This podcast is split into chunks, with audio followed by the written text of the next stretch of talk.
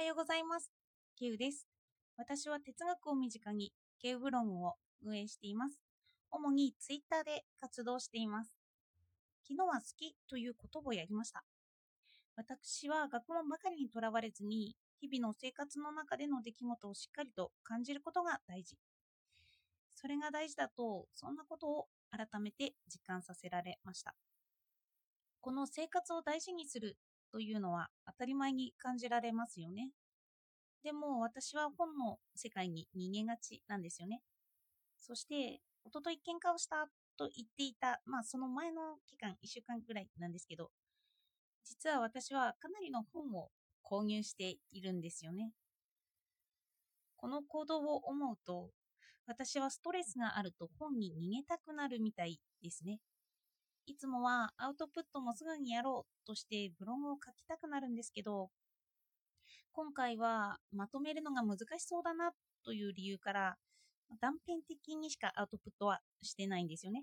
ラジオとかツイッターとか。この私の行動に標準を当てると、私はまたそういう当たり前のことから逃げたがっているんだなと思ってしまいました。のユダヤの教えで、現実から逃げたくて勉強に幸せを求めるということは往々にしてあるそうです。実生活の中で幸せな哲学を実況できれば一番いいんですけど、今できていないので、今日はショーペンハーワーの幸福論についてから、ショーペンハーワーの幸福って何かをお届けしたいと思います。どうかお付き合いください。ショーペンハーワーは天才主義と言われてもいます。そして彼は人の本来有するものにこそ幸福の源、唯一の永続的な源泉があると言います。一番初めのページにこんなことが書かれているんですよね。幸福は容易に、容易に得られるものではない。幸福を我々のうちに見出すのは至難であり、他の場所に見出すのは不可能である。そしてこの文言はショーペンハーワー自身のものではなく、シャンホールという方の詩なんですよ。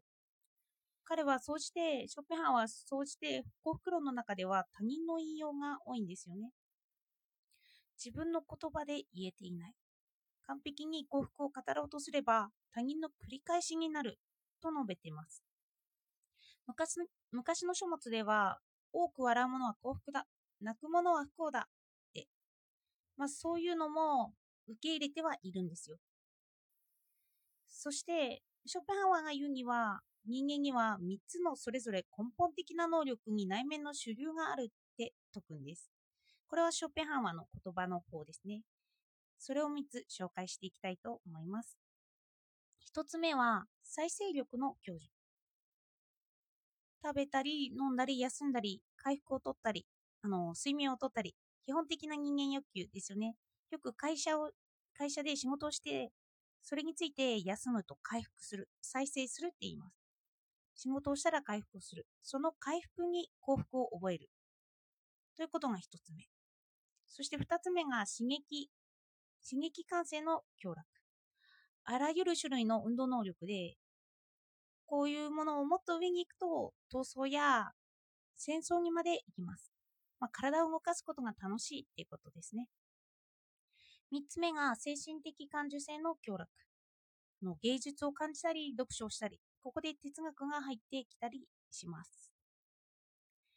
読者に委ねられるんですけど、このような強楽に浸かる。あの、こういう強楽が3つ、1、2、3の強楽のところが繰り返されるところに幸せがあると言っています。あの、この本を久しぶりに読んで、あの、トピックだけを紹介しています。あの、ショーペンハーワーは個人主義的な人なんですよね。天才主義なだけあって、自らが天才で、おそらく自分の幸福を精神的共通性の感受性の強楽に求めてます。そこまで他者を必要としなくって自分の資料に沈むことに幸福を感じているんですよね。では、私はこの態度に逃げればいいのかというとそうもいかないんです。はじめに幸福だけを享受するのは大変だって言って、あのショペハーワーも言ってますよね。あのこの精神的な逃げは現実に引き戻されると苦痛を伴うんですよね。人生には2つの苦悩があって、それは退屈か苦痛かって言うんです。どちらかに偏りすぎる傾向は人によってあると。のショペハンワーはおそらく立候主義でもあるんですけど、他人もちゃんと見てる人なんですよね。昨日の話で言えば、きっと何でも自分に結びつけて自己愛で解決しようとする。自分の道徳を見て、それを資料することで、その道徳そのものを疑っている。では、どうしてこれが苦しくなるのかってことなんですけど、ちょっと話は飛んで、昨日私はテレビで自由意志という、自由意志とはという NHK の特番を見ました。そこで、ある実験が行われていたんですよね。その実験を紹介します。男性に、どちらの女性が好み？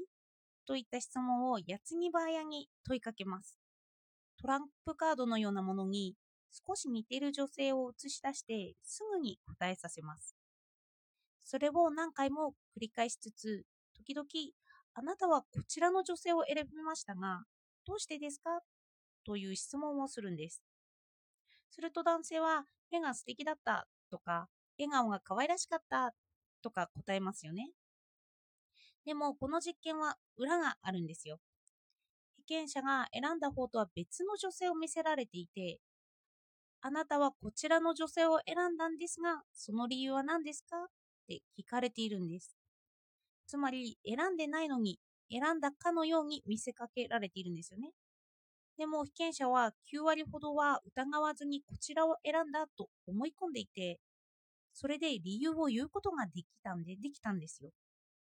自分で自由に意思していたのにもかかわらず、選んだ方とは逆のものを示されても、それに同意して理由を言ってしまうんです。私は、話は戻って、私はこういうところに人間の苦しさがあるんだろうなって思いました。苦しさから精神的な凶楽に逃げるとしますよね。それを現実世界に応用できないんですよね。私が何かを助けようととっさにした行動とか、そういうものに関して資料したとしますよね。まあ、あの今回はカードを選んだ方について考えたとします。でも自分で考えたにもかかわらず、自分が理解できていないことに気がつかされるんですよね。このカードは違うカードだったんだよって言われちゃうということです。そしてそれを知るには、あの自分を知るには材料が必要になってきますよね。他者の見解が必要になる。それは自分自身だけでは得られないからなんですよ。その間違いだったんだよという一言は自分じゃ得られないんですよね。よく無意識の話になりますけど、意識は1割、他の9割は沈んでいる。無意識の部分だよと。そして沈んでいるものを見るには自分の見え方が大きくなる必要があるんですよね。